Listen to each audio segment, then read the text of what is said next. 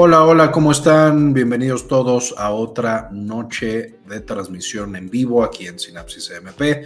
Ya saben que transmitimos todos los martes y los jueves, casi todos, a las 7 pm hora de la Ciudad de México.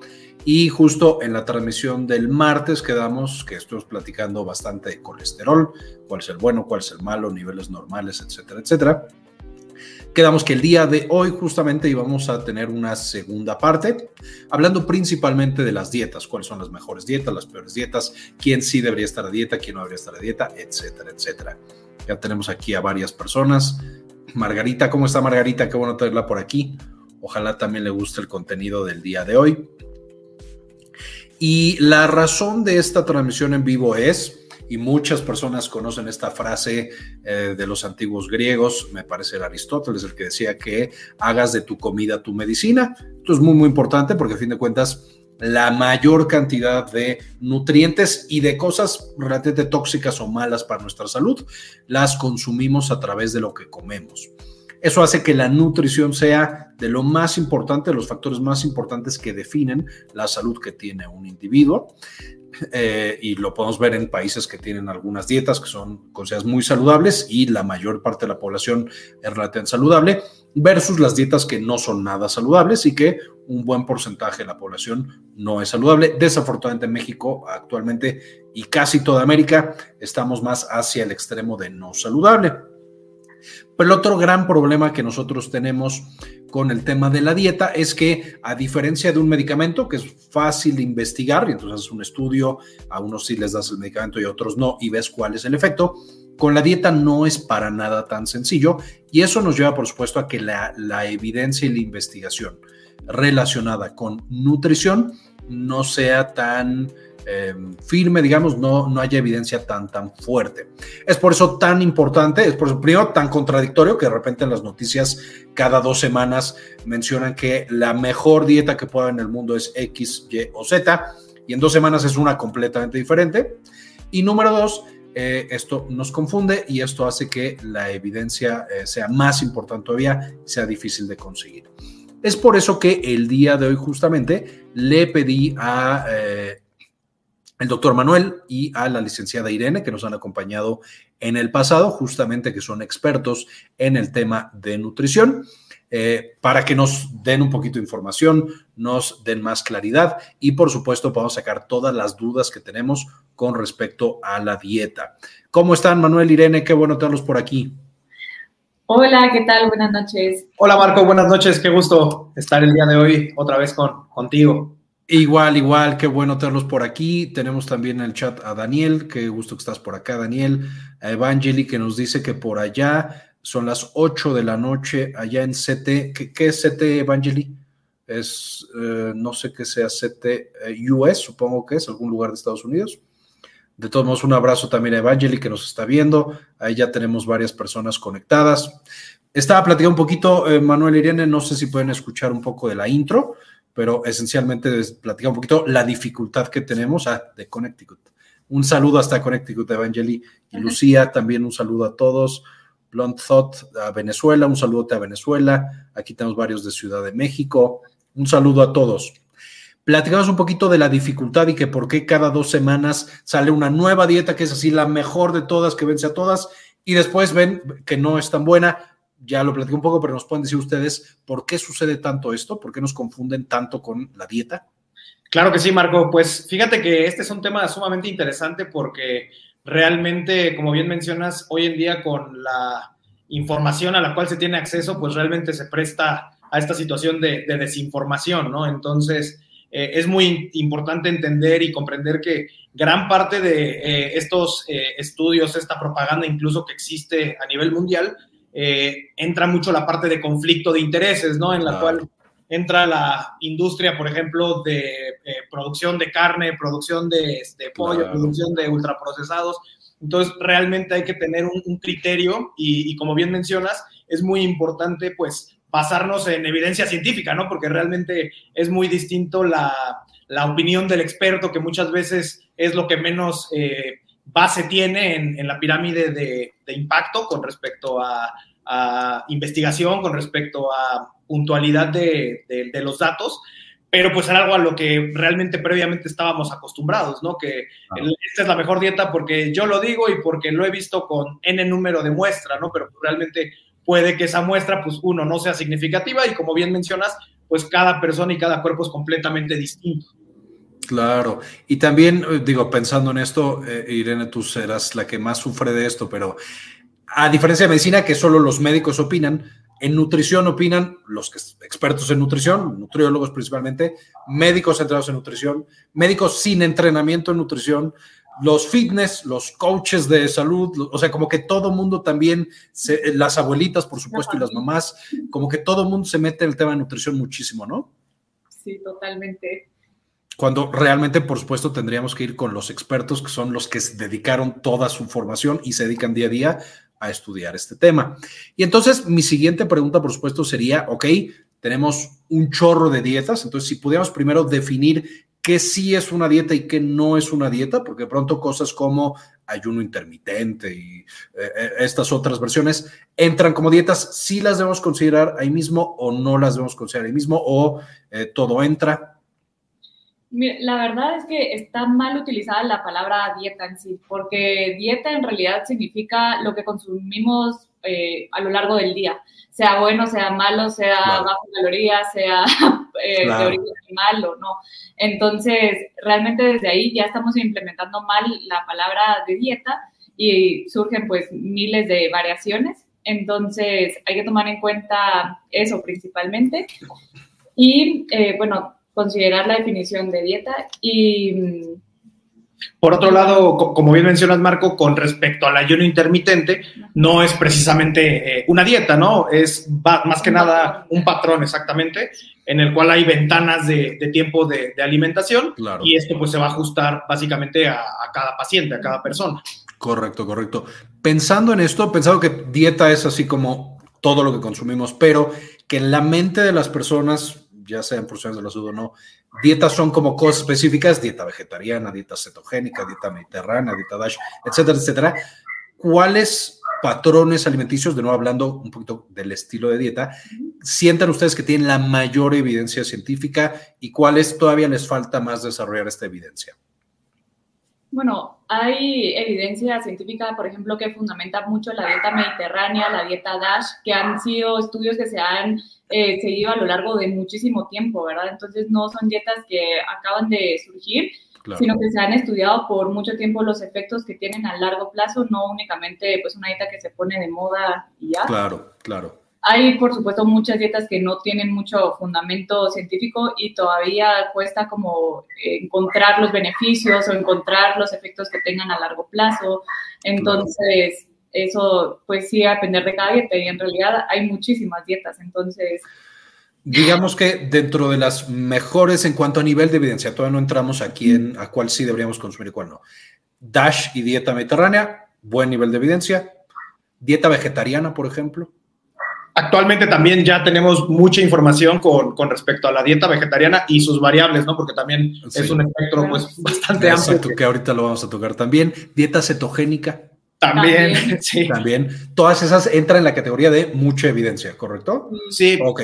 Como bien mencionó Irene, ya tenemos estudios justamente prospectivos que se ha seguido a, grupos a los cuales se les implementó y se han visto pues los efectos, ¿no? A corto, mediano y pues largo plazo en, en cuanto a salud.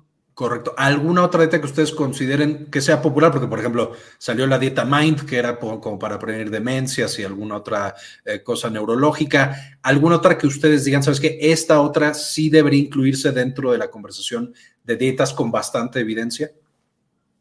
Pues. Y lo pronto, eh, porque a mí ya no se me ocurre ninguna. No sé si ustedes de pronto tengan alguna otra que digan, ah, esta siempre yo creo que es muy buena la evidencia, pero nadie la menciona o ya tocamos como las principales? Yo creo que tocamos ya las principales, o sea, sí podemos abordar muchísimo porque ya con las que son es bastante extenso.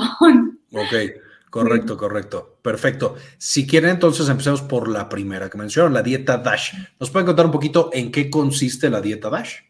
Muy bien, la dieta DASH está enfocada principalmente, como lo dice su nombre, en intervenciones alimentarias para disminuir la presión arterial.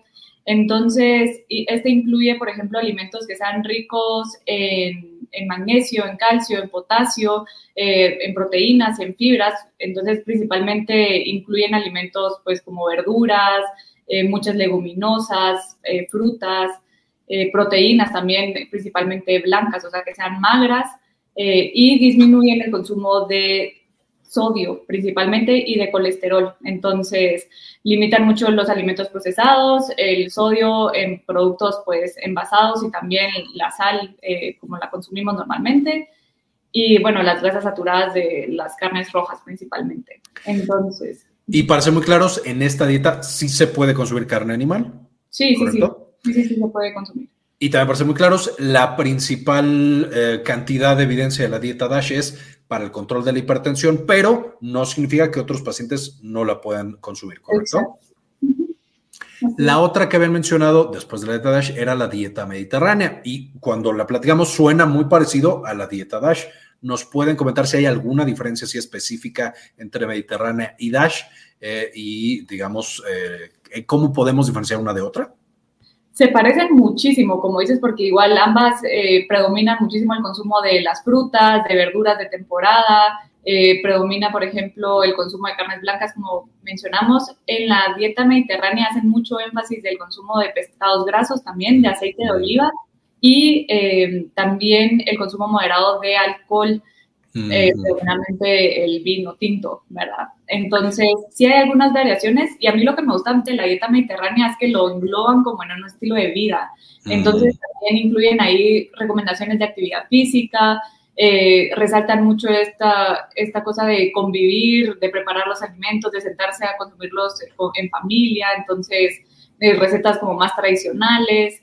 Entonces, sí, lo engloba más como en un estilo de vida, más allá que una dieta per se. Pero sí tienen muchas claro.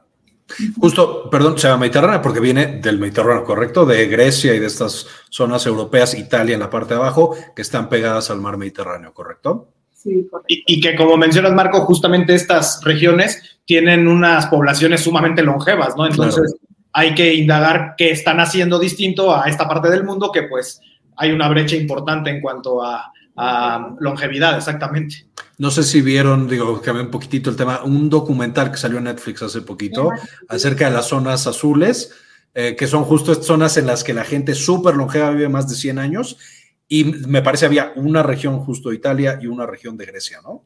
Sí, justo la región de Cerdeña, exactamente, que asociaban mucho esta parte de, de, los alimentos. Y como dice Irene, no solo es esto, sino también las, las hierbas, ¿no? Todo esto que llegan a utilizar de romero, los condimentos, en lugar de la sal añadida, ¿no? Que justamente es esta parte que, en la dieta DASH cuidan mucho el, aspecto de no exceder los 2.3 gramos de sal al día y buscar eh, predominantemente que sean menos de 1.5 gramos, ¿no? Que eh, ya eso sí ha visto un impacto muy positivo en la reducción de los niveles de la presión arterial. Justo esa era la siguiente pregunta que les iba a hacer. Ok, en eso consiste más o menos dieta mediterránea y dieta DASH. Ya platicamos especialmente la dieta DASH que ayuda a bajar la presión arterial. ¿Qué otros beneficios se han demostrado que pueden traerle a la población, eh, a las personas que la consumen, ya sea la dieta DASH o la dieta mediterránea o ambas, si es que comparten el beneficio? Ambas tienen un efecto cardioprotector porque por los mm. omegas 3, por las características de la dieta que tienen muchos eh, antioxidantes y son ricas en polifenoles, pues tienen este efecto protector, ¿verdad? Para el corazón, ayudan también a las personas que pueden llegar a tener un índice de resistencia a la insulina o de mm, diabetes, Para, para disminuir los niveles. También pueden ayudar a la pérdida de peso, o sea que sí se encuentran diferentes beneficios. También, por ejemplo, eh, por los mismos componentes de la dieta se ven menor incidencia de enfermedades crónicas como pues ya mm. obesidad, diabetes, lo que dijimos ahorita, pero también de ciertos tipos de cáncer, que es mm. sumamente interesante. Claro, como cáncer colorectal y todo esto que se asocia mucho al consumo de carne roja, ¿no? Claro, claro. Ahora, eh, esos, digamos, los beneficios que tienen estas dietas. ¿Alguna contraindicación? ¿Algún paciente que, digamos, este definitivamente no le voy a recomendar dieta DASH o dieta mediterránea por X, Y o Z razón? En general, por ejemplo, la dieta mediterránea no tiene per se alguna contraindicación puntual, o sea, realmente cualquier persona puede eh, seguir esta dieta. Y con respecto a la dieta DASH, ahí sí puede haber algunas contraindicaciones, sobre todo por el alto consumo de de potasio, ¿verdad? En, mm. pacientes que tienen enfermedades renales. Claro. Entonces se debe tener un poco... cardíaca y demás. Sí. Ok, ok, correcto. Y aquí específicamente, a lo mejor no es una contraindicación absoluta, pero, y seguro lo tocaremos en eh, eh, temas más adelante, pero hay algunas dietas que es difícil llegar al nivel de proteínas que requiere una persona, especialmente las personas que están tratando de generar mayor masa, mayores niveles de masa muscular, este, o que por alguna otra razón necesitan un nivel elevado de proteínas. ¿Esto sucede con la dieta mediterránea y la dieta DASH? ¿Como que cueste trabajo llegar al nivel de proteínas eh, necesario?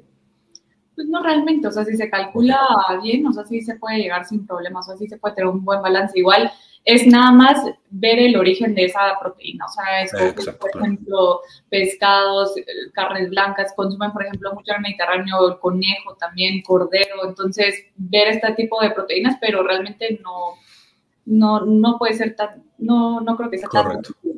Ok, sí, porque a fin de cuentas, me imagino yo, obtienes todas las proteínas que necesitas solamente de estas otras fuentes que son tipo de proteína magra, ¿no?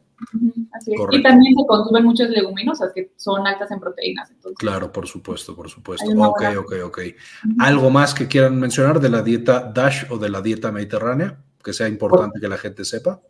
Algo muy importante, Marco, justamente dentro de la Mediterránea, por ejemplo, uno de los principales factores cardioprotectores es el enfoque que se da en aumentar el HDL, el colesterol bueno, y la, la restricción o el control de las grasas saturadas, etcétera, para controlar el colesterol malo. ¿no? malo, claro.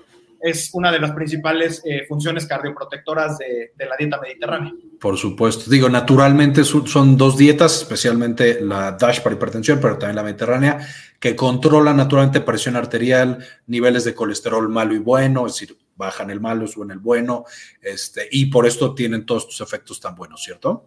Exactamente. Ok. Después de eso platicábamos probablemente de las más controvertidas de todas las dietas, es definitivamente la dieta vegetariana, que por supuesto em, hay personas que la consumen solo por la parte de salud, pero hay personas que también lo consumen por razones, digamos, de sus propias creencias y de su propia moral y demás. Si les parece, dejemos eso por un momentito de lado. Por supuesto, ahí existe y la gente puede tomar la decisión que quiera. Vamos a enfocarnos en el aspecto de salud. Déjenme empezarles preguntando, qué tipos de dietas vegetarianas tenemos este, y cuál sería como la más utilizada, si es que saben de alguna que sea más utilizada. Uy, en dietas vegetarianas sí hay muchísima variación porque depende o no. Sí, bueno, una dieta vegetariana para empezar es la limitación del consumo de carnes rojas y de productos de origen animal. ¿verdad? Entonces, dentro de esta podemos tener diferentes variaciones dependiendo si limitamos o no el consumo de huevo y lácteos, incluimos el pescado o no, porque también eh, empiezan ahí eh, las variaciones. Claro. Una dieta vegana estricta también, por ejemplo, que no permite ningún tipo de origen animal. Em, y la vegetariana, que sí eh, incluye esporádicamente el consumo de productos de origen animal. Entonces, tenemos ahí la vegetariana, ovo lacto vegetariana, o ovo o lacto vegetariana, la pisci vegetariana, la pisci ovo lacto vegetariana. Claro, claro, claro. Entonces, digamos, eh, todas las vegetarianas van a tener en común, eh, no se consume carne, especialmente carne roja, ni, carne, ni la mayoría de las carnes magras. Exacto. Pero tenemos diferentes niveles, desde el vegetariano súper estricto que no consume nada de origen animal, los que consumen sí huevos y todo vegetariano, digamos, los que sí leche o lácteos y todo vegetariano, los que es tanto huevos como leche y finalmente los que incluso meten pescado, ¿correcto? De vez en cuando. Exacto. Y me imagino, por supuesto, dependiendo qué cosas incluyas, pues será qué tal, qué consecuencias tendrá buenas y malas sobre tu salud, ¿correcto? Sí, totalmente. Me imagino que, o más bien, no sé si esto va a ser verdad o no, de las más usadas es la vegetariana pura, y si no lo es, me parecería, ¿les parece si nos enfocamos un poquito en esta? ¿Qué beneficios tiene una dieta estrictamente vegetariana en una persona? Pues tiene beneficios que igual como se consumen alimentos que son a base de verduras, de frutas, pues tienen muchos antioxidantes, también tiene efectos cardioprotectores, disminuyen riesgo de enfermedades crónicas.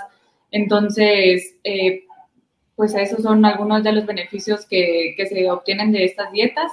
puede ser que estas dietas, por ejemplo, sean más fáciles de seguir porque son más económicas, ¿verdad? No está el mm. gasto ahí del consumo de carnes que normalmente son más elevados. Eh, también es de mayor apego por lo mismo, o sea que es más fácil que las personas la, la, a seguir porque no están... Es sencilla, ¿no? No están tan restrictivas, o sea, hoy en día también ya se encuentran muchos, en muchos restaurantes, por ejemplo, opciones vegetarianas, entonces es una dieta que se puede llegar a, a seguir a lo largo de mucho tiempo. Correcto. Y por supuesto, las ventajas eh, cardiovasculares y demás, ya lo platicamos un poquito, pero no estás consumiendo casi nada de grasas saturadas, porque pues, es principalmente vegetales, casi no consumes sodio, eh, casi no consumes todas las toxinas potenciales que se forman con la carne roja y todo eso te protege. exacto, exacto, exacto, exacto. Ahora, ¿qué desventajas para la salud puede tener la dieta vegetariana? Específicamente existe la idea, creo que en algunos casos es correcta que, especialmente si no hay suplementos extra, puede ser una dieta en la que es difícil conseguir la cantidad adecuada de hierro, de calcio, de proteínas y de algunas vitaminas. ¿Esto es correcto? Sí, lo que pasa es que el hierro que está en las plantas, ¿verdad? El no M, es mucho más difícil de absorber. Entonces, puede haber ahí una deficiencia importante de hierro, entonces hay que prestar mucha atención para que no vayan a haber deficiencias de, este nutrimento y hay anemia, ¿verdad? Eh, Entonces, es de las principal, eh, principales em, pues, complicaciones. que tiene esta dieta. Y otras deficiencias que podemos obtener pues son vitamina D, calcio, eh, vitaminas del complejo B, igual que son vitaminas que se encuentran en productos en animales. animal. Claro, correcto. Proteínas, lo que platicamos un poquito, las personas que necesitan una gran cantidad de proteínas, ¿qué tan fácil es conseguir esas proteínas de productos vegetales? Sí se puede llegar a consumir, o sea, una cantidad de proteínas adecuada, ¿verdad? Esto también a veces es un mito, que, que no obtenemos las eh, proteínas eh, suficientes, pero si mezclamos, por ejemplo, las leguminosas con algún tipo de cereal, podemos llegar a completar eh, los aminoácidos que se necesitan o que son parecidos a los de una proteína de origen animal. Entonces, ahí se trata nuevamente de hacer una muy buena combinación de alimentos para que no hayan deficiencias. Pero sí se puede llegar a obtener igual eh, proteína de origen animal, eh, bueno, de origen vegetal más bien. Solo hay que tener cuidado también aquí eh, con el aporte de carbohidratos, porque luego puede ser también alto. Para ah, obtener una proteína de origen vegetal necesitas mezclar, como dije anteriormente, una leguminosa mezclada con un cereal. Entonces, es mezclar, por ejemplo, lentejas con arroz o frijoles con tortilla. O sea, bueno, ahí entran miles de, alimentos que podemos mezclar, pero sí eh, puede elevar el... todos ricos en carbohidratos podrían elevarse los carbohidratos o la glucosa en sangre, ¿no? Así es. Ok, ok. Y ahí también, por ejemplo, ¿qué tan frecuente es que necesitemos suplementar a los pacientes que tienen dietas vegetarianas con algún complemento? Platicabas un poquito el hierro, el complejo B, calcio, vitamina D, todos tienen que tener suplementos, una minoría, la mitad, más o menos, ¿qué tan frecuente es?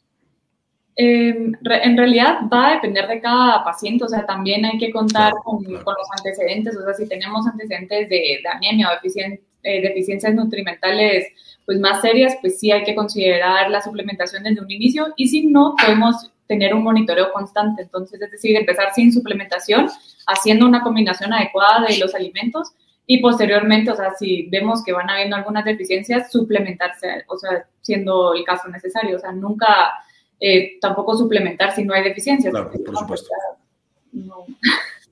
Y entonces también estoy entendiendo, los pacientes con una dieta vegetariana, especialmente una vegetariana muy estricta, son pacientes que de vez en cuando tienen que tomarse algunos estudios de sangre para ver niveles de hemoglobina, que no tengan anemia, niveles de vitaminas y demás. Sí.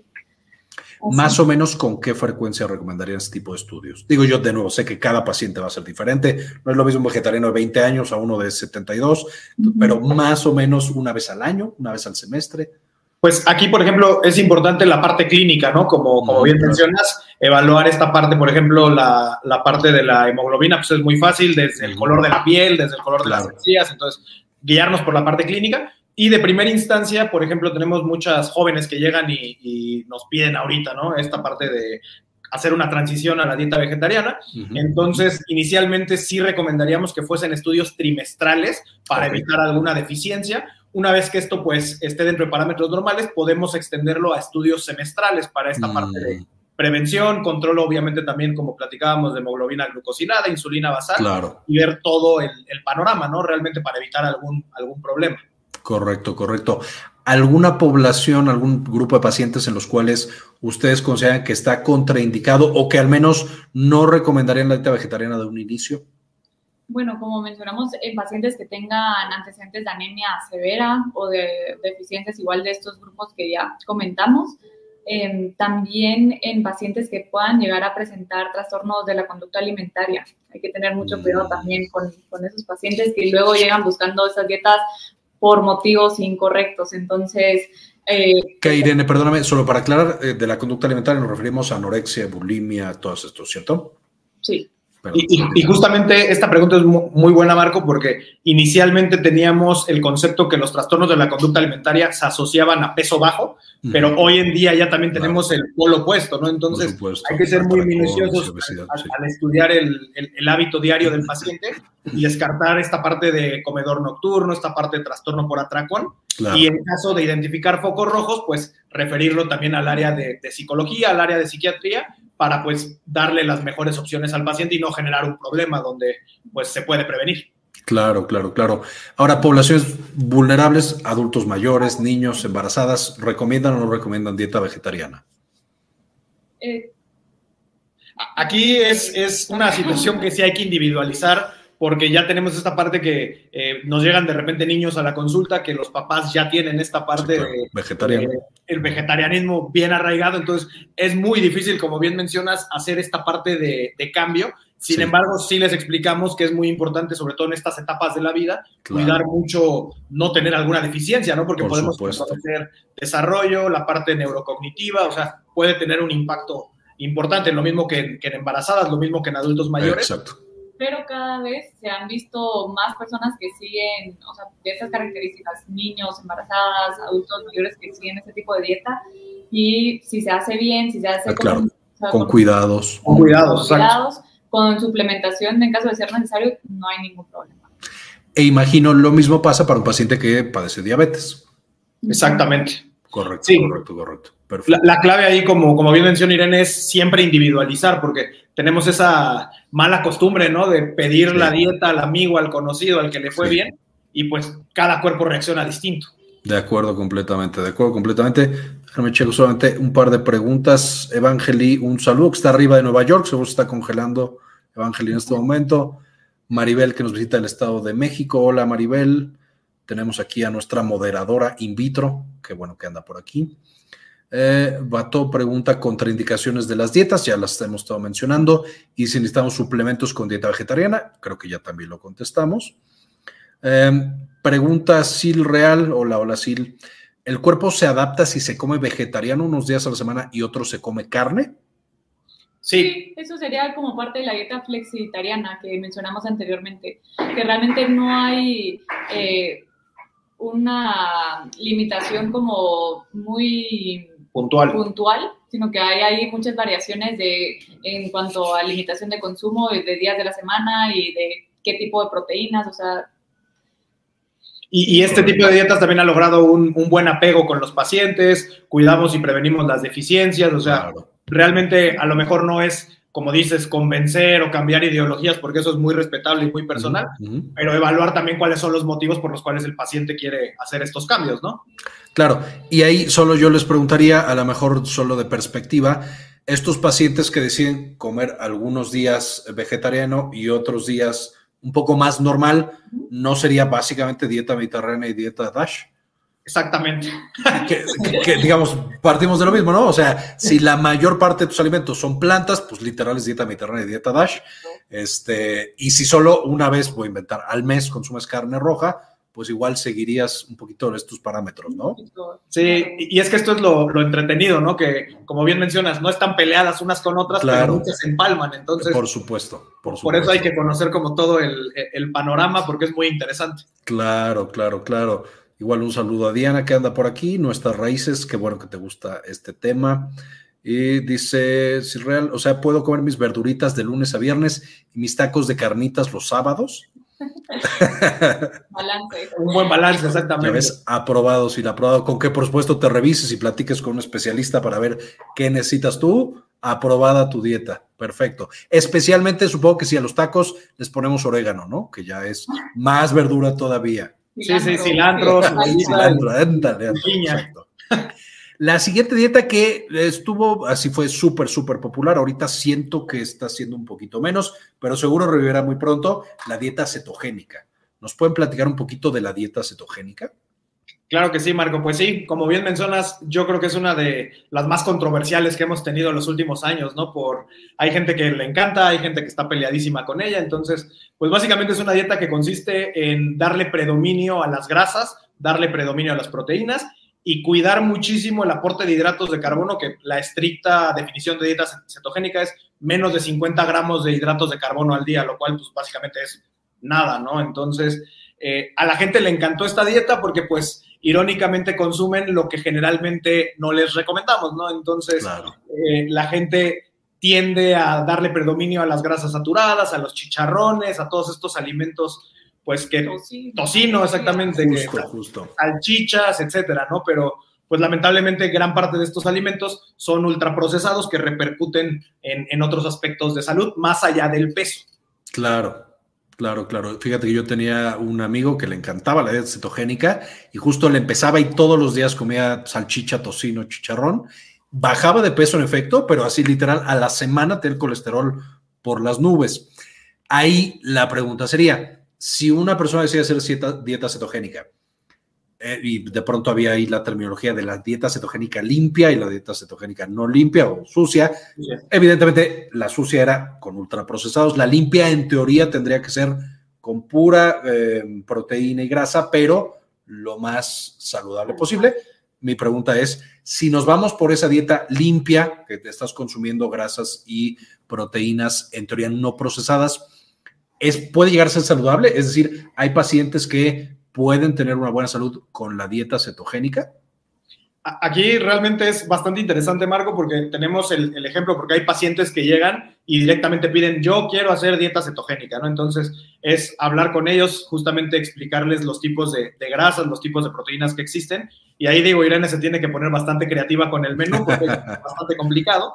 Pero pues realmente, eh, digo, se modifica el perfil de lípidos no con la misma severidad que si fuese la dieta cetogénica sucia, como se conoce coloquialmente, pero hay que recordar que de todos modos el daño endotelial por la parte de homocisteína y por otros, factores inflamatorios es constante, ¿no? Entonces, eh, por donde le veas, incluso culturalmente, no es una dieta sostenible a largo plazo. Tú lo veías seguramente con, tu amigo, ¿no? En el sentido Correcto. que eh, lamentablemente estas dietas, en el momento en el que se consumen más de los 50 gramos de azúcares o de hidratos de carbono, se libera insulina y una vez que se libera insulina, se bloquea toda la cetosis. Claro. Que los días Entonces, volvemos a empezar. Entonces, si no se es estrictamente cuidadoso con lo que se consume en este tiempo, realmente no se obtienen los beneficios que se buscan de esta dieta. Y creo que aquí mencionas un par de puntos muy interesantes de esta y de otras. Primero, y antes de pasar a los puntos interesantes, solo como aclaración, se llama dieta cetogénica porque consumes tan poquita glucosa que la glucosa en sangre, digamos, se queda muy abajo y tienes que producir cosas que se llaman cuerpos cetónicos. Eso así como breviario cultural. Ahora, mencionas un par de puntos interesantes. Número uno, el riesgo de rebote en dieta cetogénica es alto, ¿correcto? Es muy alto. El, el riesgo de rebote de las otras dietas que hemos mencionado, porque no lo he preguntado previamente. Es muy bajo. Es bajo, es bajo realmente. Y justo pregunta es, la razón por la que esta es tan alto y las otras es tan bajo, en parte es porque las otras, en principio, la idea es que te acostumbres a que sea tu dieta de toda la vida, ¿cierto? Es decir, ya que se convierte en un estilo de vida, no es solamente como la dieta cetogénica, que lo haces dos, tres meses y de ahí a fuerza tienes que salir de, la dieta cetogénica porque no es un estado eh, metabólico y fisiológico saludable. ¿Es correcto lo que estoy diciendo? Exactamente. Correcto, ok, ok, ok. Ahora, esta dieta cetogénica, las principales ventajas que tiene es literal la pérdida de peso, ¿correcto? No es tan fuerte el eh, beneficio sobre, eh, presión arterial y lípidos, evidentemente. De hecho, los lípidos se afectan de manera negativa, ¿correcto? Sí, pero por ejemplo, también los estudios, que es de donde mucha gente ha tenido como esta parte de verle el lado positivo, nos hacen ver que hay un impacto positivo sobre los niveles de hemoglobina glucosilada, de glucosa basal, de resistencia a la insulina, obviamente por lo que comentas, ¿no? De mantenemos tan bajitos los niveles de glucosa que le damos un descanso al, al páncreas. Es decir, la dieta cetogénica podría estar un poquito más indicada en pacientes con alteraciones en el metabolismo de carbohidratos, es decir, resistencia a la insulina, diabetes y todas estas cosas, ¿cierto? Exacto. Y de hecho hay otras indicaciones bastante peculiares porque se hicieron varios estudios en, algunos trastornos de... Epilepsia, ¿verdad? Sí, exactamente. Un, hay un síndrome bastante raro, el Lennox-Gastaut. Ajá, sí, sí. Veían que había muy buen control con, con las crisis epilépticas al aumentar estos cuerpos cetónicos, ¿no? Entonces digo, es un poco controversial, pero ha tenido también su utilidad en, aspectos médicos muy puntuales. Sí, y bueno, ahí es más lógico porque los cuerpos, los cuerpos cetósicos, es decir, cuando estás en cetogenia, de hecho llegan a las neuronas y disminuyen la excitabilidad neuronal. Entonces, justo yo igual tenía otro, otro conocido que tenía un pequeñito con una enfermedad que causaba convulsiones y con la dieta cetogénica le iba súper, súper bien. Complicado, como platicamos, llevar una dieta cetogénica toda la vida, pero a ese pequeñito con esa patología específica de unas convulsiones de difícil control, le iba súper, súper bien. Este, y pues, sí, perfecto. Ahora, hablando de las contraindicaciones, ¿en qué pacientes no recomendaríamos para nada una dieta cetogénica? Ok, esto también ya está bastante estudiado. Y punto número uno, pacientes con alteraciones o enfermedades cardiovasculares descontroladas, ¿no? Porque, como bien mencionas, hay quien ya tuvo algún infarto agudo del miocardio, algún evento vascular, pero tiene todo dentro de parámetros normales, entonces podemos ahí mediar un poquito la parte de una cetosis limpia. Eh, también tener mucho cuidado con pacientes con enfermedad renal por el aporte de proteínas.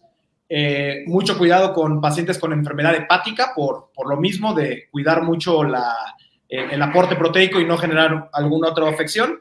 Y también en pacientes que tengan problemas a nivel de la vesícula biliar, ya sean litos, lodo porque el consumo de estos alimentos puede favorecer el movimiento de la vesícula y generar problemas como pancreatitis o algún otro tipo de complicación. Claro, claro, claro. Ahora, esta dieta, eh, poblaciones vulnerables, es decir, adultos mayores, embarazadas y niños, ¿se recomienda no tanto? Ok, en embarazadas ese es un punto muy importante, es bastante controversial, han hecho muchos estudios, pero lo, todo nos indica que definitivamente no es una buena opción para las embarazadas, ya que, como bien sabemos, la glucosa es una de las, claro. es la fuente principal de energía, ¿no? Entonces, sí, claro. Hay que tener mucho cuidado. Con los niños tampoco hay estudios que se hayan hecho realmente eh, a largo plazo que se vea un beneficio real. Entonces, no se recomienda. Y con adultos mayores hay que evaluar sobre todo lo que platicamos, el perfil de lípidos, hay que platicar la reserva de masa muscular, porque esta, esta dieta eh, repercute muchas veces de manera eh, negativa en la masa muscular de, las personas. Y en estos pacientes, ya lo platicamos, que quieren desarrollar masa muscular, ¿se puede usar dieta cetogénica o igual no? Se puede llegar a utilizar, pero tener mucho cuidado con el tipo de actividad física que se va a realizar, porque también es algo importante mencionar, un paciente con eh, cetosis no puede hacer actividad física de alta intensidad porque mm. eh, la fuente o el sustrato energético para esta actividad es el azúcar, la glucosa. Claro. como no lo está consumiendo, pues es muy común que tenga descompensaciones, ¿no? Desde mareos o desvanecimientos. Entonces podemos darle predominio al ejercicio de fuerza y eso ayuda a preservar la masa muscular. Claro. Sí, también recuerdo que la insulina es una de las principales hormonas que favorece el crecimiento del músculo. Entonces sí, me, parece súper, súper eh, lógico, perfecto. Aquí un par de comentarios más. Eh, ¿se puede cambiar de dieta, por ejemplo, semanalmente o en qué momento eh, se cambia para alcanzar algún objetivo? Me imagino que se está refiriendo a estas personas que llevan, voy a meter, dos meses en una dieta y para seguir bajando de peso cambian a otro tipo de dieta. Esto ¿Cómo se puede hacer? ¿Se recomienda o no se recomienda? Ok, aquí lo más importante es la constancia, ¿no? Como hemos platicado, ya sea si escoges seguir el patrón mediterráneo, la parte DASH, pero por ejemplo, puntualmente en la dieta cetogénica, para poder entrar en cetosis, más o menos es, variado dependiendo de las reservas de glucógeno que tenga cada persona, pero aproximadamente son entre 4 y 5 días. Entonces, eh, pues es un proceso en el cual el cuerpo se va a ir adaptando, porque como bien mencionas, la dieta cetogénica es un proceso adaptativo que tiene el cuerpo, pero pues si estás saltando con esta dieta eh, una semana con esta, otra semana con eh, la dieta vegetariana, otra semana con flexi, pues no vas a obtener los resultados que esperas, definitivamente.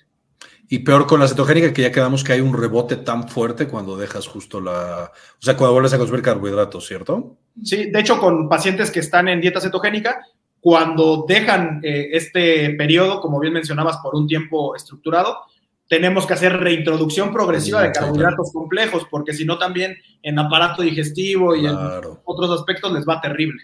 Y otra cosa que también es importante aquí, perdón, es que Sí, eso que mencionas es sumamente común que los pacientes vayan cambiando de dieta a dieta y realmente eh, si no es aconsejado por un profesional de la salud, o sea, no recomendamos, por ejemplo, que tomen decisiones pues muy drásticas sobre el cambio de alimentación tan repentina, ¿no? O sea, de, de, un día para otro, de una semana para otra, porque pues ahí es cuando pueden venir todas estas eh, pues deficiencias o todos estos eh, pues desventajas que platicábamos de cada una de las dietas. Por supuesto, por supuesto. De acuerdo completamente. Pregúntame, Lucía, ¿qué opinan del aceite de aguacate? Y aquí me gustaría que me dijeran del aceite de aguacate y también de otros aceites vegetales. Si hay diferencias, si todos son buenos, si todos son malos. Aceite de aguacate, buenísimo. Nos encanta para cocinar, sobre todo en temperaturas altas. Entonces, el perfil de, del aguacate, o sea, de los aceites de aguacate es bueno, o sea, son de las grasas monopolinsaturadas, entonces aparte tiene un alto punto de humo, que es cuando lo puedes elevar a temperatura si no pierde su propiedad. Entonces está bastante bien para cocinar. De hecho, o sea, yo es como que el que más recomiendo. Si no pueden, si no pueden eh, conseguir el aceite de aguacate porque a veces pues es más eh, económico, o sea, cuesta más dinero o a veces no hay en todos los supermercados, entonces si no, no encuentro aceite de aguacate, ok, pasamos al siguiente aceite de oliva. Entonces, eh, también por el perfil de grasas que tiene, se recomienda principalmente consumirlo en crudo, pero yo, por ejemplo, sí lo he llegado a usar para cocinar Solo hay que cuidar justo que no sean temperaturas muy calientes, pero si uno va a cocinar en o sea, poco tiempo, o sea, solo algo para hacerlo, se puede utilizar.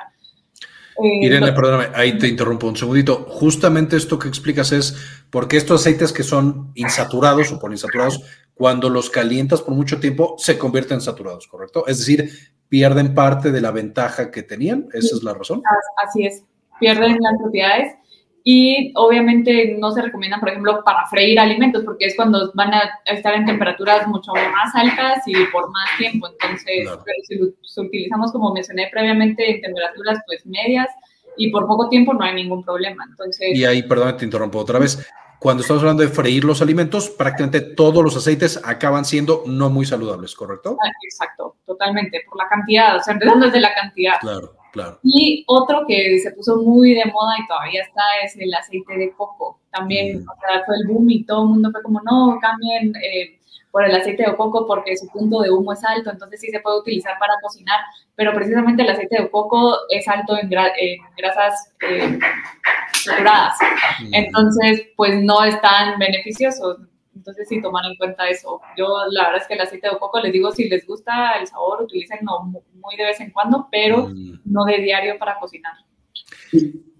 Y una manera, una manera justo de identificar esto, Marco, de, qué tan saturados, es la consistencia del aceite en temperatura ambiente. De hecho, si ven, le damos ese tip a los pacientes en la consulta y es, lo identificas y el aceite de coco en temperatura ambiente, pues es como la mantequilla, literalmente está solidificado, ¿no? Entonces, esa es una buena estrategia. Y como bien dice Irene, hay que evitar también las mezclas de aceites, porque hay unos que mm. es el aceite de, de, cánola con oliva, por ejemplo, pero pues tienen diferentes puntos de quema o de humo.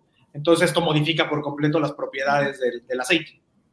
Y aquí digo, ya que estamos en el tema de los aceites, idealmente siempre elegir aceites líquidos, ese sería como el top o el mejor.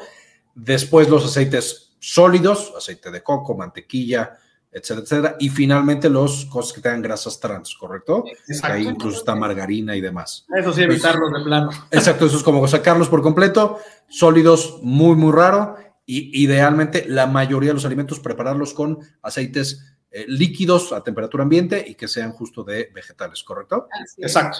Buenísimo. Ay Dios. A ver, déjenme aquí, tenía otra pregunta, el aceite de aguacate. Eh, pregunta Kisil, eh, la adaptación del intestino a un vegetariano estricto. Dicen que la microbiota del intestino se acostumbra o a verduras o a carne. y que le cuesta trabajo hacer la transición. ¿Ahí qué opinan? Sí, sí, sí, sí, definitivamente. ¿Qué consecuencias? Perdón, adelante. Es algo que vemos muy común, Marco, porque son pacientes que de repente empiezan con síntomas del famoso intestino irritable, ¿no? de tensión abdominal, gases, fluctúan entre diarrea y estreñimiento. Claro. una excelente estrategia que tenemos es la implementación de probióticos, que eso les ayuda bastante a, regular esta transición. Y hay que, que, que, lo mencionas, Manuel, porque me acuerdo también, hay algunos pacientes que cuando migran a una dieta vegetariana tienen mucho más gas y mucho más, por supuesto, mm, digamos, un tránsito intestinal más veloz. Esto es algo que desaparece, esto es algo que ya se queda, es algo considerado malo, bueno, da lo mismo. Es algo que podemos, para empezar, evitar, ¿verdad? Porque, por ejemplo, les damos diferentes eh, tips a los pacientes de, desde la preparación, por ejemplo, las leguminosas, eh, si las dejamos en remojo desde 24 horas antes con un poquito de bicarbonato y hace que se suavice la capa exterior y esto hace que sean menos flatulentas. Entonces, ya empezando desde ahí, desde la, la, cocción, nos ayuda muchísimo. Evitar, por ejemplo, en primera instancia, las verduras flatulentas. O sea, ya hay unas muy conocidas, el brócoli, la coliflor, las coles, el pimiento. O sea, hay...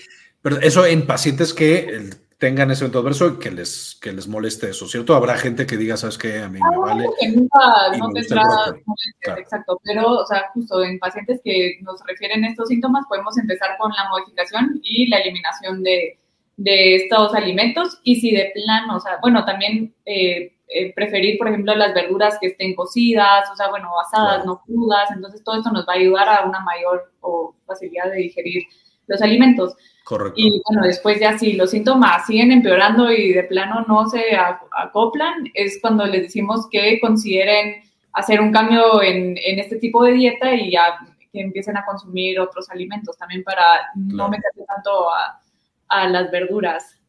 Claro, claro, claro. Y también algo que, perdón, olvidé mencionar, eh, solo corrobórenmelo, pero creo que así funciona. Los pacientes con dieta cetogénica que padecen muchísimo estreñimiento, ¿correcto? Literal, hay pacientes que iban todos los días al baño y luego van una vez cada 15 días porque no consumen nada de fibra, ¿correcto?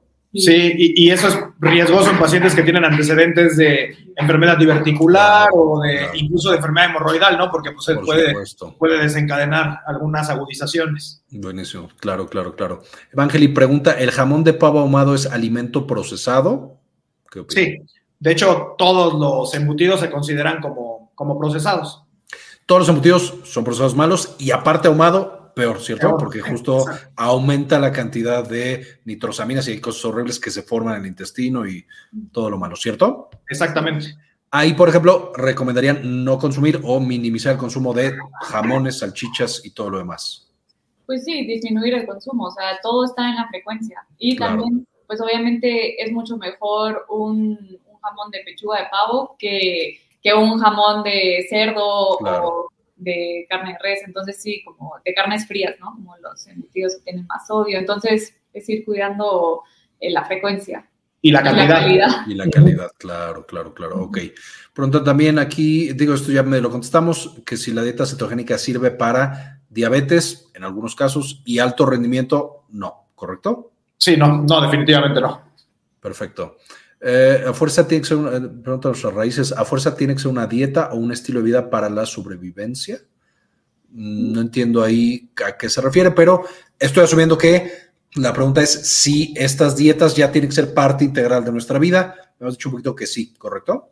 Sí, de hecho hay que buscar la que mejor se acople a, tu estilo de vida, a tus gustos, a tus preferencias e incluso a tus recursos económicos, ¿no? Para también poder apegarte el mayor tiempo posible. Luego aquí Sil pregunta, que habló con una nutrióloga y le decía que eh, se come máximo cinco alimentos de los disponibles en tu zona. Algo así como que comas solamente lo que crece en tu zona, es decir, solo las frutas de tu zona o la manteca. ¿Esto es, tiene algún fundamento o podemos comer de cualquier sitio del mundo? Esa fue una dieta también, Marco, bastante famosa. Hace, hace rato se me olvidó comentártela, que es justamente la dieta de, de la zona, ¿no? Entonces. Ok, fíjate que nunca la había escuchado esa. Sí, está, bastante interesante, pero hablan básicamente del consumo de productos locales o productos endémicos. Entonces, eh, pues básicamente hablan de no tanto de los ultraprocesados ni de la manteca, sino más de la parte de la milpa, por ejemplo, ¿no? Para la parte nosotros como, como mexicanos, porque pues tiene el fundamento que nuestro código genético puede asociar o metabolizar más fácil este tipo de alimentos, porque es donde se producen de manera natural. Por supuesto, y digamos hemos evolucionado por miles de años para esos alimentos. Ah, mira. Exactamente, era bastante interesante. No lo había escuchado, ok, ok, ok. Aquí Felipe nos manda un saludo, un saludote a Felipe. Dice Yolanda, ¿es lo mismo dieta cetogénica y dieta keto? Sí. sí, De hecho, es la abreviación de lo que explicaste hace rato. Claro, claro, claro. Ah, ¿Nos pueden dar su opinión con relación a las dietas, los probióticos, prebióticos, posbióticos y alimentos fermentados? Claro que sí. ¿Qué opinan? Ah, que, si puedes repetir la pregunta, Marco. sí, Que, ¿qué opinan de con una dieta dar prebiótico, probiótico, posbiótico y alimentos fermentados? Es decir, cuando sí, cuando no, si son necesarios, si no. Eh, bueno, por ejemplo, con una dieta normal, digamos, o sea, que haya verduras, haya fruta, eh, haya granos integrales y enteros, ya estamos dando el prebiótico, que también eso hay que aprender a diferenciar. O sea, el prebiótico va a ser el alimento para los probióticos, que son los microorganismos vivos que están en nuestro intestino. Entonces, pues con una dieta rica en esos alimentos ya tenemos los probióticos, no es necesario suplementar. Y eh, con los probióticos, por ejemplo, que ya son los microorganismos vivos, hay diferentes fuentes, entonces pueden ser por suplementos y por alimentos fermentados. Entonces, realmente los probióticos y alimentos fermentados es como sinónimo. O sea, de ahí estamos obteniendo los diferentes, eh, las diferentes cepas. Y hay diferentes tipos de alimentos fermentados. Está la, están las bebidas, que puede ser como el kefir, la kombucha, eh, los búlgaros, que también son muy famosos, y mm, hay alimentos como el chucrut, el sauerkraut, que, le, que le, dicen, como el repollo fermentado. Sí, sí, sí, La col fermentada. La col fermentada con otros alimentos. Eh, entonces, el kimchi, o sea, como que hay diferentes tipos de, de, alimentos fermentados y la frecuencia va a depender de la persona también, qué tanto lo quieran llegar a consumir. El yogur, por ejemplo, ya hay muchos que tienen probióticos, o sea, que sean naturales. Entonces es muy fácil hoy en día incluirlos en la dieta. Pero ahí, digamos, la pregunta es, ¿se necesita incluir o solamente si la persona quiere? Eh, depende también, o sea, depende de qué tan, o sea, qué tan diversa sea la microbiota de esta persona, si hay deficiencia, porque también no queremos que haya un sobrecrecimiento de, bacterias. Entonces, sí, igual es lo mismo que hemos estado repitiendo, o sea que puede sonar un poco repetitivo, pero es muy importante individualizar. Por supuesto, por supuesto. Aquí, por ejemplo, también evaluamos en las consultas, Marco, qué tan frecuente tienen uso de antibióticos, qué tanto consumen ultraprocesados, porque claro. Pues, justamente afecta mucho, ¿no? Entonces, sí es importante evaluar esto porque hoy en día sabemos que todo el microbioma es una entidad gigante y que sí tiene impacto a nivel de aspecto emocional, aspecto de energía, o sea, es muy importante tener eh, muy en cuenta la parte de la microbiota. Correcto, correcto. Y menciona aquí posbióticos, yo no había escuchado los posbióticos. ¿Esos existen? No, ¿verdad? Solamente prebiótico y probiótico. Sí, los probióticos es, este, no lo había escuchado yo tampoco, pero Perfecto, correcto. Lo vamos a revisar. Y entonces, solamente para, digamos, hacer un pequeño resumen. Los prebióticos es la comida de las bacterias. Las bacterias se llaman probióticos. A veces se dan combinados, a veces solo se da una o solo se da otra. Las dietas ricas en carbohidratos, leguminosas y demás, ahí ya estás consumiendo prebióticos, que es lo que va a alimentar tu microbiota intestinal. Solamente probióticos cuando nos hace falta eh, algún tipo, porque nuestra dieta no está teniendo suficientes verduras y legumbres, ahí es cuando se mandan los eh, prebióticos eh, y los probióticos. Y finalmente, los alimentos fermentados son el equivalente a los probióticos, en términos generales, de manera natural. ¿Entendí correctamente? Exacto. Mi única pregunta ahí sería, a la gente que le gusta mucho el yogurt, que le gusta el Yakult, por aquí también lo mencionan, ¿está bien tomar esto o debemos evitarlo? Yo les recomiendo siempre yogurt natural. El Yakult es puro azúcar. O sea, sí es cierto que tiene probióticos, pero tiene más azúcar que, probióticos en realidad. Entonces, eh, también tomar en cuenta eso, porque a veces hoy en día por la mercadotecnia ya nos venden muchos productos como ricos en probióticos, pero también hay que aprender a leer un poco las etiquetas y ver qué nos estamos comiendo, tomando. Y eso, perdón, también aplica todos estos yogurts que ahora son de fresa, de chocolate, de, uva, de, que ya tienen un chorro de azúcar, ¿correcto? Mejor el yogurt que sea natural sin azúcar. Sí. Exacto. Perfecto. ¿Alguna otra fuente de probióticos naturales, es decir, fermentados? Yo ya sé que mencionaron varias, pero que sean fáciles de conseguir en la tienda. Digamos, yogurt natural sin azúcar. Eh, mencionaban hace ratito algunas bebidas que tienen. Kombucha, kefir, ya venden envasados en cualquier supermercado. Esos también están bien, ok. ¿Alguna otra? El sabor no es muy agradable, hay que, hay que también especificarles a los pacientes, ¿no? Porque Sí. luego se lo toman y tienen ya la idea del Yakult, pero aquí entra lo que comen Irene, que el Yakult es puro azúcar y, y, pues no, no nos da el beneficio real. Y algunas kombuchas tienen inclu- incluso alcohol, ¿cierto? Exacto. Es- digo, no todas, pero hay unas que tienen alcohol por el proceso de fermentación. Lo se aceleran. generan cantidades pequeñas de alcohol, entonces también para que la gente sepa. Y preguntan también, eh, para empezar, una dieta con nutriólogo, ¿sería recomendable hacer un diario de lo que se está comiendo? ¿Y por cuánto tiempo sería bueno llevar ese diario? Pues antes se, utilizaba mucho el recordatorio de 24 horas, pero hoy en día tenemos bien identificado que hay mucho sesgo, ¿no? Porque de repente olvidamos algunas cosas. Entonces eh, es mejor eh, analizar como el, el día a día de- del paciente de manera general con horarios, con gustos, con preferencias y con lo que consume de manera habitual sin ser tan, Sí, tan meticuloso. realmente, realmente hay un espacio en la consulta dedicada a la eval- evaluación dietética en la cual evaluamos justamente los hábitos y las Claro. preferencias de ciertos alimentos, entonces no es necesario que lleven un diario tan estructurado. Digo, es cuestión de cada quien, hay personalidades, ¿no? Hay gente que Claro. le gusta más llevarlo anotado y no hay ningún problema. Por supuesto, por supuesto. Finalmente, de nuevo, yo sé que la respuesta va a ser que es individualizado y que cada persona eh, vamos a necesitar cosas diferentes. Pero en términos generales, cuando una persona va a acudir o ya acudió con el eh, nutriólogo y con la asistencia nutricional, ¿qué estudios son los que más frecuentemente se necesitan para determinar la dieta? Evidentemente será la historia clínica, los antecedentes del paciente y demás, pero hablando específicamente de estudios, ¿Se pide algo así siempre? Algunas cosas sí, algunas cosas no.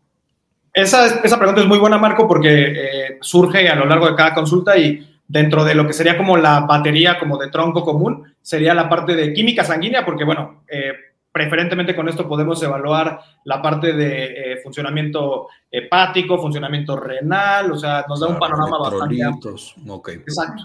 Empezando por ahí, ¿no? Por ahí. La biometría hemática también para descartar algún tipo de anemia, para ver toda la parte de tamaño, forma de los eritrocitos, Sí, sí, plaquetas. claro. Eh, nos gusta también tener de manera inicial la hemoglobina glucosilada, que nos da un parámetro de los últimos 3, 4 meses de los niveles de glucosa. La insulina basal para ver Mm. el esfuerzo que está haciendo el páncreas para Por mantener los niveles y descartar algún grado de resistencia a la insulina. Claro. Y hoy en día también estamos teniendo un seguimiento puntual del perfil tiroideo porque Claro. Realmente hoy en día hay muchos casos de hipo o hipertiroidismo y Sí. está subdiagnosticado. Y pues bueno, eh, eh, también nos gusta el análisis, dependiendo de cada paciente, de la vitamina D, que es la deficiencia Claro. más común a nivel mundial de, de micronutrimentos. Sí, ahí eh, me, me imagino en química sanguínea está incluido también perfil de lípidos, ¿cierto? Que de pronto, pero no todo el mundo, digamos, sabe que, que está también incluido en algunas. Ok, buenísimo. Y me imagino también en algunos pacientes necesitarán cosas extra como, por supuesto, densitometría ósea para ver si los huesos están X, Y o Z. eh, y hay otros estudios, de nuevo, aquí solo estás mencionando lo general para que se lleven una idea, pero cada paciente necesitará a lo mejor estudios eh, extra o a lo mejor habrá pacientes que no necesiten alguno de los que mencionamos, ¿cierto? Sí, no, y como dices, de- dentro de la química, pues ver el colesterol bueno, el colesterol Claro. malo, el ácido úrico, o sea, todo claro. esto es, es muy importante. Finalmente, si les parece, porque ya casi se nos acaba el tiempo, si pueden mencionarme una o dos cosas acerca del ayuno intermitente. Ok, el ayuno intermitente, Marco, es algo pues que también se puso muy de moda y que realmente, eh, pues como bien comentamos, no es per se una dieta, sino es un eh, pues, método de ventana de alimentación con periodos de ayuno, en el cual lo que buscamos es una eh, cetosis progresiva y programada hasta cierto punto, en el cual hay diferentes tipos, ¿no? Está el de 12-12, que son 12 horas de ayuno por 12 de alimentación, que se conoce como el ayuno fisiológico, que es como cuando nos vamos a dormir. Claro, ¿no? Ese claro. lo realizamos todos. Está otra presentación que es el de 16-8, que son 16 horas en los cuales no comes, 8 en los que sí. Está el de 24, 20 horas en ayuno, 4 de alimentación, o Claro. incluso de 24 por 24, ¿no? O sea, es muy variado. Sí, sí. Y aquí, por ejemplo, sí, eh, ya tenemos muy bien estudiado que eh, también nos da muchos beneficios con la parte de la pérdida de peso, con la parte de eh, control de glucosa, la parte de resistencia a la insulina, pero también es muy importante mencionar que hay que ver con qué rompemos el ayuno, ¿no? Porque claro. lo que realmente cuenta es la ingesta calórica total de esa ventana de alimentación y sobre todo que lo puedes mezclar el ayuno intermitente, por ejemplo, con la dieta mediterránea, lo puedes mezclar con la dieta DASH, ahí es a la elección de cada paciente. Claro, ahí por supuesto me imagino, promedio la gente tiene que consumir 2.500 calorías. Si tú en cuatro horas te echas 5.000 calorías, por supuesto que ya no sirvió de nada el ayuno intermitente. Exacto, de hecho salió contraproducente. Exacto, salió contraproducente, claro, claro, claro, buenísimo, buenísimo. Perfecto. Creo que con esto ya no tenemos más dudas en el chat, ya las resolvimos básicamente todas. Ah, dice aquí solamente Sil que sí sabe feo. Según yo, estábamos hablando aquí de kefir y esas cosas. a, mí tampoco, a mí tampoco me gustan ni el kombucha. Pero bueno, afortunadamente tenemos el yogurt. Creo que con eso no hay más eh, preguntas. Eh, Manuel Irene, ¿algo más que nos quieran comentar antes de irnos? Pues básicamente que es, como mencionas, Marco, es muy importante individualizar el tipo de dieta. Eso es importantísimo y que busquemos sobre todo el beneficio no a, aspectos inmediatos, ¿no? sino que se pueda sostener a largo plazo, pues para mejorar calidad de vida, años de vida saludable y como bien mencionaste, buscar que tu medicina sea tu comida, literalmente. Y que no se tiene que sufrir para llegar tampoco a los, claro. o sea, no nos tenemos que someter a ninguna dieta por, por unos resultados inmediatos, o sea, realmente se trata también de disfrutar, o sea, aprender a esta parte placentera del comer, o sea, con moderación, ¿verdad? Entonces, eso también es muy importante. Eso que mencionó Irene es muy importante, Marco, y, nos gusta cerrar con eso las pláticas de dominar el arte de la moderación, ¿no? Ahí es donde radica el éxito, definitivamente.